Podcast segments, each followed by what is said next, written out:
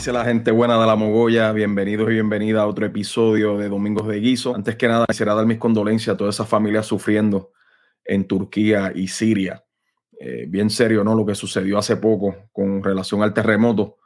Eh, han muerto mucha gente, hay mucha gente desaparecida. Eh, le cambió la vida por completo, ¿ok? Porque nuestras vidas están moldeadas completamente con la economía y, las diferentes metas que las personas se proponen alcanzar. Y cuando sucede este tipo de cosas, obviamente eso eh, cambia por completo. Y queda demostrado cuán vulnerable puede ser la vida del ser humano. Y así que la vida hay que apreciarla, eh, hay que vivirla y uno nunca sabe lo que pueda pasar. Vamos a comenzar primero entonces con el entretenimiento.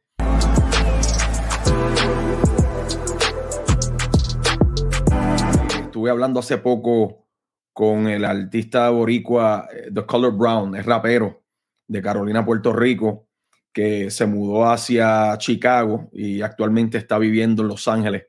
Hace poco lanzó un sencillo eh, titulado Kiki con el artista de, eh, puertorriqueño también Juan Cosme. Okay, me gustó mucho la canción, me alegro mucho por ellos. Aquí tengo la carátula del sencillo como tal. Esto lo pueden conseguir tanto en Spotify como en las demás plataformas digitales, ¿no? Eh, tiene video también, así que le exhorto a que lo escuchen porque es muy bueno. Me sorprendió su interés de ser serio, ¿no? Con el desarrollo lirical. Aunque es un rapero que le gusta también la joda y, la lírica que le llame la atención a las masas pero al mismo tiempo eh, es un rapero que se dedica, ¿no?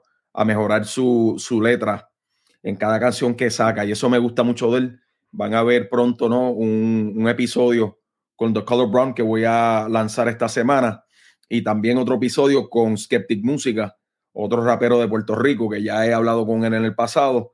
Pero ambos episodios los voy a lanzar ya que ambos artistas tienen una presentación próximamente en Miami Entiendo que es el 18 de febrero y de casualidad ellos se conocen y son panas de más de 20 años.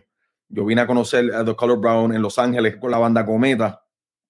Y nada, Puerto Rico es tan pequeño, ¿no? Y el mundo también es tan pequeño que, que fui allá y conocí personas que conocen panas míos y mucho éxito, ¿no? Con las presentaciones. Pero denle oído a The Color Brown porque le mete. El hombre le mete y verán en el episodio, ¿no? Este, una muestra de eso. Vamos ahora con las noticias de la semana. Noticia de última hora.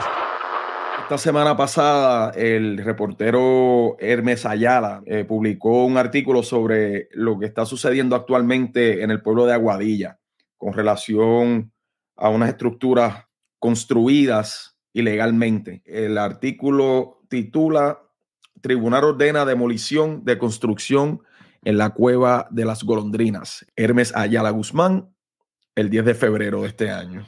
Aquí pueden ver una foto, persona que simplemente esté escuchando el episodio. Estoy demostrando una foto con una casa, ¿no? Construida con una verja blanca bastante larga en un lugar, ¿no? Las costas de Aguadilla, donde se supone que no se construyera. Y leo, se ordena a la parte demandada a demoler las estructuras de gaseo y establo construida sin las correspondencias, permisos en la finca situada en la carretera 4458, kilómetro 0.4 interior, barrio Borinque en Aguadilla, Puerto Rico. Deberá remover los escombros de la propiedad en un término de siete días, destaca la sentencia emitida en la tarde del viernes. Esta orden será obligatoria para las partes en la acción sus oficiales, agentes, empleados, abogados y para aquellas personas que actúen de acuerdo o participen activamente con ellas y que reciban aviso de la orden mediante cualquier forma de notificación, acotó la sentencia. Esta orden tiene efecto inmediato sobre la parte demandada y todas las personas naturales o jurídicas actuando bajo dicho nombre común o en concierto y común acuerdo con estos, apostilló y continuó. El pasado 29 de enero, los enfrentamientos escalaron y un oficial de SJA Security Police le disparó a los manifestantes, hiriendo a un manifestante con munición viva de 9 milímetros. La polémica alrededor de la demolición de estas estructuras mantiene nuevamente los ojos sobre el desarrollador Carlos Román, quien también ha sido amonestado por la Environmental Protection Agency por soltar aguas contaminadas desde The Cliff Corp, un proyecto hotelero con incentivos de ley 60 aprobados por el gobierno. Además, Aguadilla Pure Corp recibe incentivos de parte del Departamento de Desarrollo Económico y Comercio. Eh, esto está pasando demasiado ¿no? en, Puerto Rico y yo entiendo que esto es dado ¿no? al estatus colonial de, Puerto Rico. Eh, se hace fácil ¿no? poder hacer leyes que aprueben este tipo de, de, conducta, de construir ilegalmente en lugares indebidos, ¿no? como, como ese sector en Aguadilla hemos visto ¿no? en las redes sociales cómo esto continúa siendo un problema. Obviamente es algo positivo, ¿no? A que demandaron a que remuevan todos los escombros después de la demolición, pero a su vez, ¿quién le dio permiso a esta gente a hacer lo que hicieron?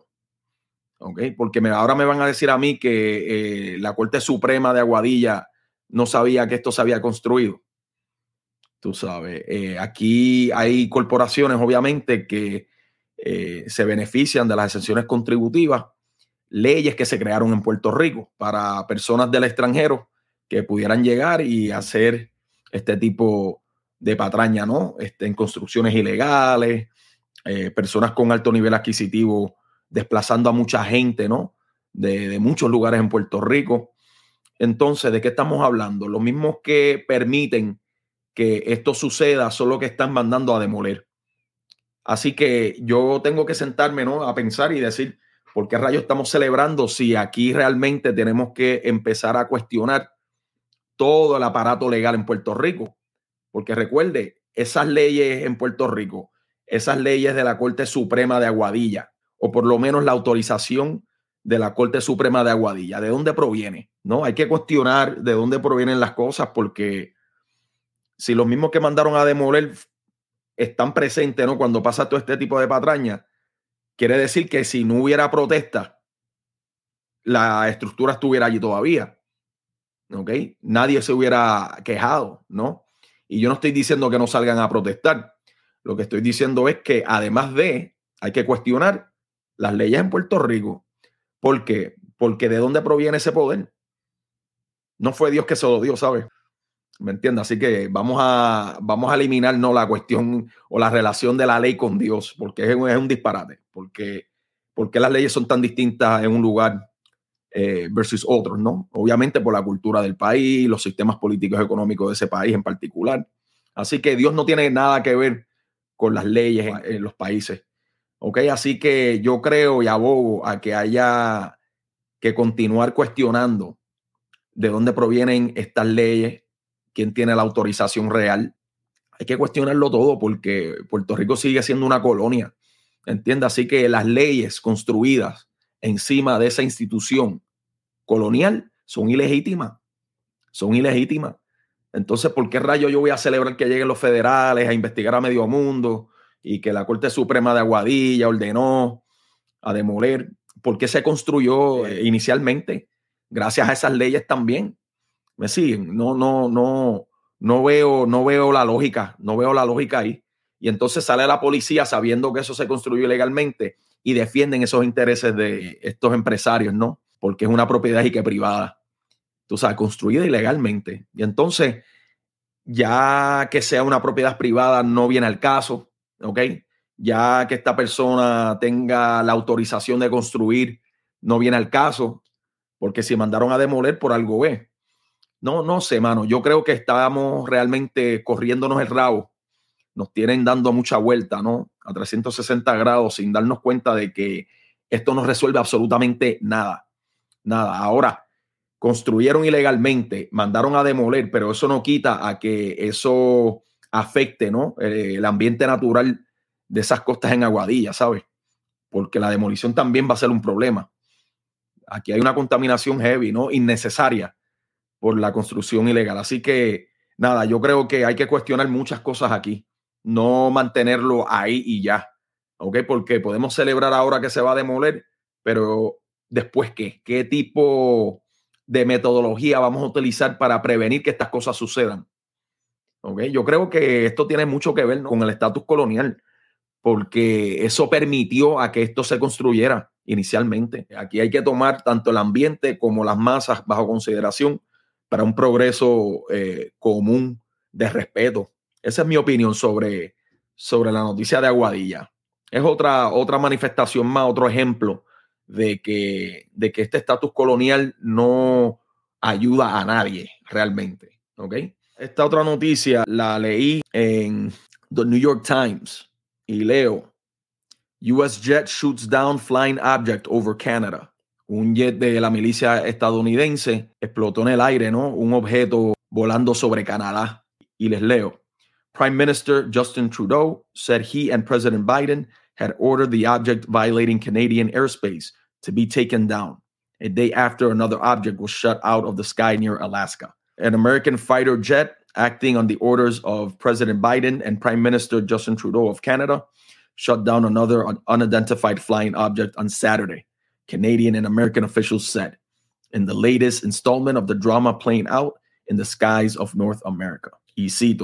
I ordered the takedown of an unidentified object that violated Canadian airspace, Mr. Trudeau said in a statement posted on Twitter.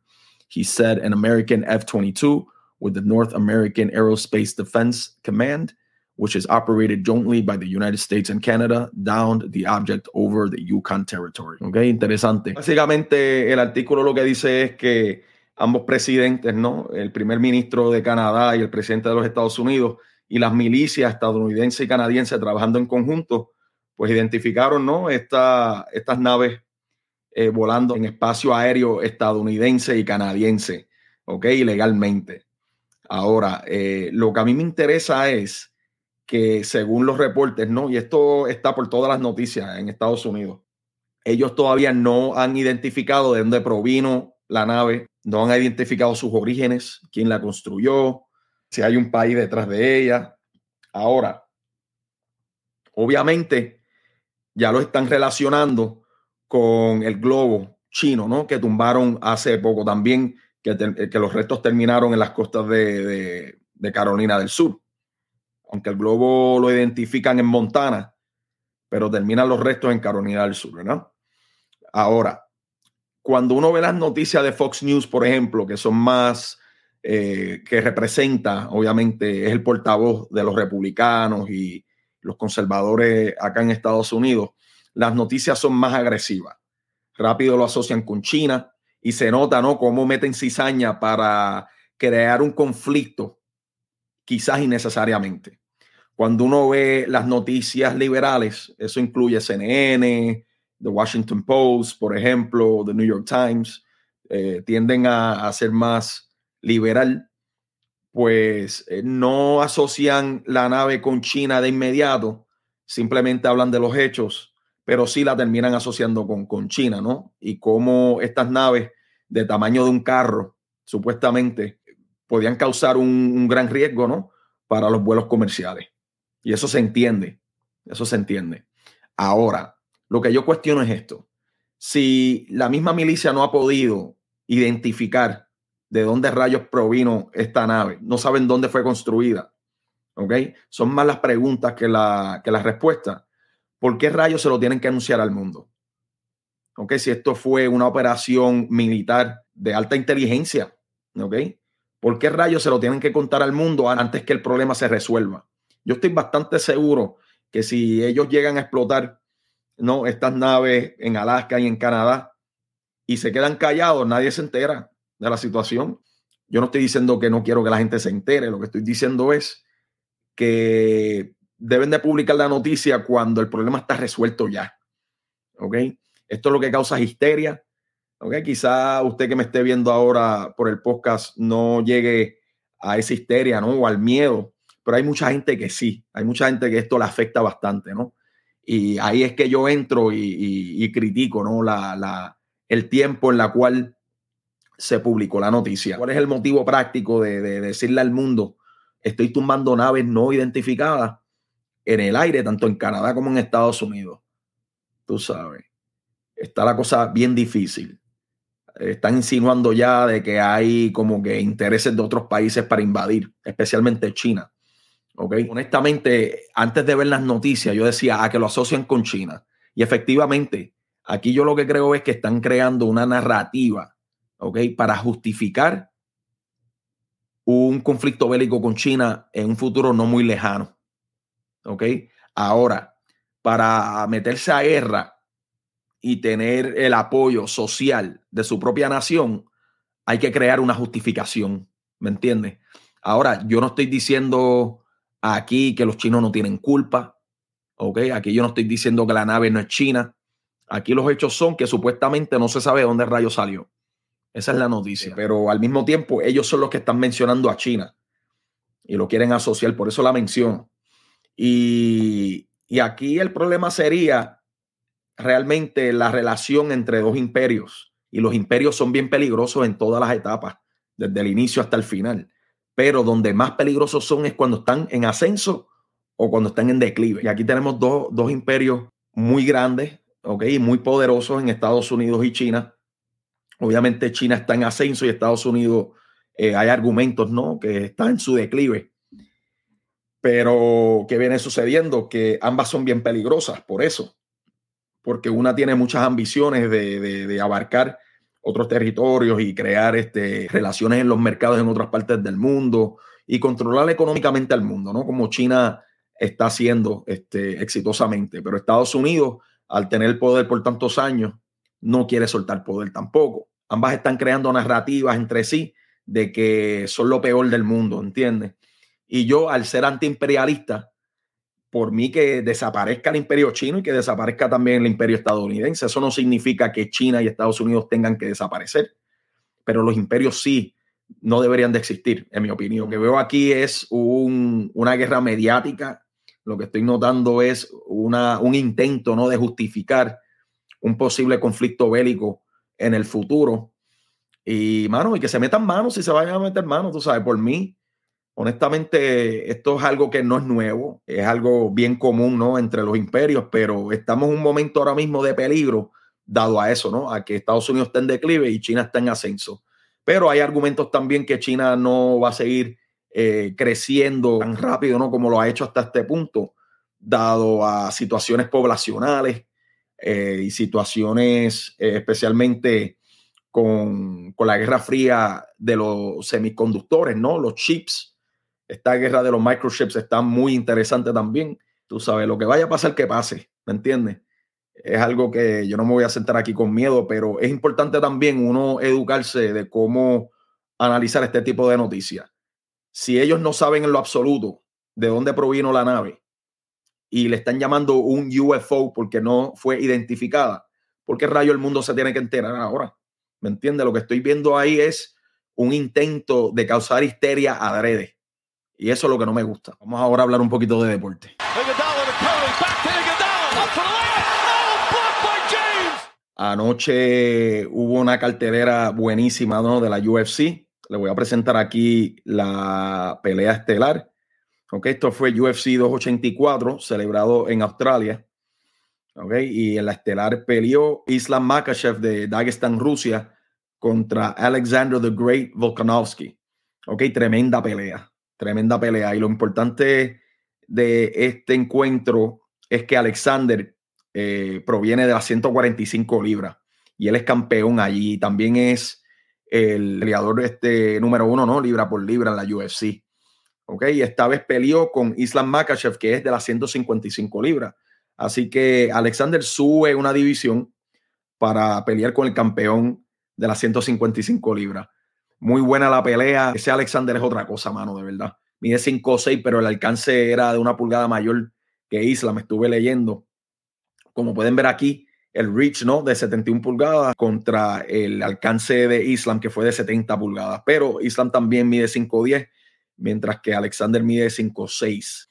En esta pelea pues ganó Islam Makachev, pero el valor de Alexander aumentó. Especialmente se defendió muy bien de la lucha greco-romana de, de Islam. Esta gente de Dagestan, en cuestión de la lucha, del wrestling, son muy buenos. Motivo a verlo, porque el tipo, además de tener sus cojones en su sitio, es calculador, es bien inteligente como peleador y es bien completo. Y yo creo que debería haber revancha de verdad, porque la pelea se la dieron por decisión unánime a Islam, pero fue bastante cerrada. En otros deportes, esta vez en el baloncesto, la liga de la NBA, LeBron James logró romper ¿no? el récord de Kareem Abdul-Jabbar a pasarles en puntos anotados en la historia ¿ok? Entiendo que ahora tiene eh, 38.390 puntos, algo así. Es el récord, algo impresionante. Es un récord que nadie pensó que se iba a romper. Y entiendo que Abdul Jabbar eh, tenía ese récord por 38 años. ¿Ok? Antes que LeBron James naciera, Kareem ya había roto el récord. Con 31 mil y pico de puntos. Y jugó también 20 años. No fue el primer jugador en la historia de la NBA en jugar 20 temporadas. Así que impresionante, mano, de verdad que ese récord se haya roto, especialmente cuando LeBron no es considerado de los mejores anotadores o como un anotador, ¿no? Este élite en comparación a Jordan o a Kobe, por ejemplo, o al mismo Kevin Durant. Es un argumento que es debatible, ¿no? En mi opinión, porque LeBron consistentemente ha podido anotar 25 puntos por juego por 20 años prácticamente, una cosa impresionante, de verdad. Esto es algo sin precedentes. Entré a la página de las Olimpiadas y tienen ahí una lista de récord que quería compartir para, para ver lo mucho que ha logrado LeBron en, en, su carrera, ¿no? En la NBA. Estamos hablando de que es el número uno, ¿no? En puntos anotados en la historia. También es el, jugador con más juegos consecutivos anotando 10 puntos o más. ¿Ok? A eso se refieren con double digit. Scoring games con 1096 juegos lo han cogido All NBA First Team 13 veces. Eso es número uno en la liga, en la historia. También está número uno en más juegos con 20 puntos anotados, ¿ok? Con 1171 juegos, ¿ok? El único jugador en la historia de la NBA en anotar al menos 30 mil puntos, tener 10 mil rebotes y 10 mil asistencias. ¿ok? Impresionante ese, ese récord también el único jugador en la NBA también en la historia en estar en los primeros cinco con más puntos anotados, los primeros diez con más asistencia y los primeros diez con más robos. ¿Ok? Y eso de asistencias y robos se ve comúnmente en los point guards.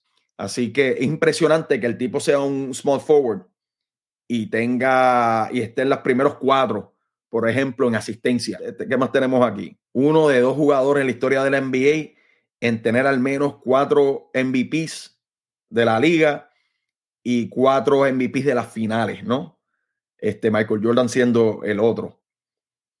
¿Ok? Y LeBron es el jugador con más puntos en la historia de las playoffs, con 7.631 puntos. El jugador con más victorias en las playoffs, con 174. El jugador con más juegos en las playoffs también, en la postemporada, con 266. Y es el jugador más joven en la historia en alcanzar también los mil puntos, los cinco mil, los diez mil, los quince, los veinte. En todos los rounds de diferentes puntos, él ha sido el más joven en lograrlo. Así que impresionante, mano. A mí no me gusta la comparación constante, ¿no? Con, con Michael Jordan. Son dos jugadores distintos, aunque sí la gente quiere saber cuál es el mejor de la historia. Eh, eso es bien difícil de concluir, en mi opinión, especialmente con tanto talento. Este, yo prefiero a que se compare por generaciones, ¿no? Eh, Michael Jordan es de una generación pasada, eh, las reglas han cambiado, pero ahora el, baloncesto es más sofisticado que antes, ¿no? Las defensas son más sofisticadas, por ejemplo. Y, y sí, este, entiendo que Michael Jordan tiene seis victorias, ¿no? En las finales, pero al mismo tiempo yo no creo que algo que se logre en equipo deba ser el único factor a considerar cuando se comparan jugadores individualmente tú sabes, porque Bill Russell tiene 11 sortijas. O sea, nadie, nadie lo menciona. Siempre mencionan que pues, los jugadores de la época de Bill Russell no eran igual de atléticos, no tenían el mismo talento, se le hacía más fácil. Pero lo mismo yo puedo decir, no, de la era de Jordan y la era de ahora. Es indiscutible que ahora hay mucho más talento que antes, que los jugadores son mucho más atléticos que antes. La nutrición y la ciencia en los deportes ha aumentado, ha mejorado. Así que eso hay que tomarlo bajo consideración también, tanto a favor de Jordan como en contra, porque obviamente Jordan logró unas hazañas impresionantes sin tener la tecnología que hay ahora. Pero al mismo tiempo, LeBron ha logrado unas cosas que él solo ha podido lograr. Para mí, LeBron James es el mejor de la historia, para mis gustos. Ese, ese intangible fogoso de Jordan, que Kobe también tenía y Larry Bird también de ser asesinos, ¿no? En la cancha. A mí me encanta. A mí me encanta, pero más me gusta un jugador que sea completo. Tú sabes, un jugador que no tan solo te mete mucho punto, te juega las cinco posiciones si lo dejan. ¿Ok? Es un jugador que aunque no juega defensa siempre, lo puede hacer y es élite cuando lo hace. Un jugador que incluya a sus compañeros más que lo que estamos mencionando, ¿entiendes? Estamos hablando de un tipo que, hace que el otro jugador sea un poco mejor dado a, las posiciones en las cuales lo acomoda, ¿me entiendes? No sé, no sé, al ser más completo y como quiera ser campeón cuatro veces y como quiera romper tantos récords y, ser un jugador que juega el juego del baloncesto correctamente, incluyendo al equipo completo más a menudo, ¿no? En comparación a los demás, pues le tengo que dar la, la ventaja al hombre. Pero entiendo por la cual otras personas piensan que el Jordan, tú sabes, para mí Jordan es el mejor en su generación, LeBron es la generación de él y ya. Eh, hoy también hay juego de fútbol americano, ¿no? El Super Bowl se celebra, es el evento más importante, ¿no? De la cultura estadounidense. Les voy aquí a presentar algo que yo no sabía, y es este muchacho que ven aquí, Azea Pacheco, y es boricua, eh, el papá es puertorriqueño, Azea nace y se cría en New Jersey y juega actualmente por los Kansas City Chiefs, ¿ok? Y yo no conocía de este muchacho, tiene una historia muy interesante. Entiendo que sus hermanos murieron, él estando en la high. No sé cómo murieron, pero este muchacho que está aquí, el señor Pacheco, ha pasado por mucho. Este muchacho logró eh, estudiar en Rutgers University, eh, jugó fútbol americano en la universidad y ahora está jugando por el campeonato ¿no? de la NFL. Y a su vez van a estar jugando contra los Philadelphia Eagles y para ese equipo juega Robert Quinn, ¿ok? El hermano mayor de Jasmine Camacho Quinn. Que yo no sé si esto ha pasado alguna vez en la historia de la NFL. No conozco mucho del deporte, pero esto nunca lo había visto. Que dos boricuas eh, jugaran, ¿no? Para los equipos que fueran partícipes del Super Bowl. Así que nada, que gane el mejor. Entiendo que la doña, al ser fanática de los Eagles de Filadelfia, va a estar viendo el juego. Yo lo veré así por encimita, no soy muy fanático del fútbol americano. Sabía de Robert Quinn, pero no sabía de Azea Pacheco, así que mucho éxito a ambos y que luzcan bien. Eh, próximamente voy a lanzar dos episodios esta semana, ya que hablé con Skeptic Música y su nuevo proyecto titulado Dupont Plaza, y también hablé con The Color Brown y el éxito que está teniendo. Ambos son panas, ambos tienen una presentación el 18 de febrero, así que lanzaré ambos episodios. Muchas gracias por el apoyo siempre. Recuerden la campanita en YouTube para las notificaciones. Estamos en Instagram y también estamos en Spotify y Apple Podcasts. Así que muchas gracias por el apoyo. Los quiero, me quedo corto. Vacilen, jodan, brinquen y salten, pero siempre con seguridad y protección. Se me cuidan.